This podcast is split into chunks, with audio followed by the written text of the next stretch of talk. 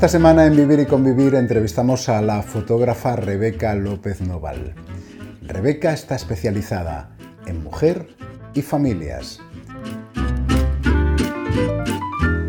Y decidimos entrevistarla porque Rebeca realiza una serie de talleres con mujeres en los que trabaja sobre todo el autoconcepto y la autoimagen. Y estos talleres repercuten positivamente en el bienestar de esas mujeres y en su autoestima. La conversación con Rebeca ha sido apasionante, nos lo hemos pasado realmente bien.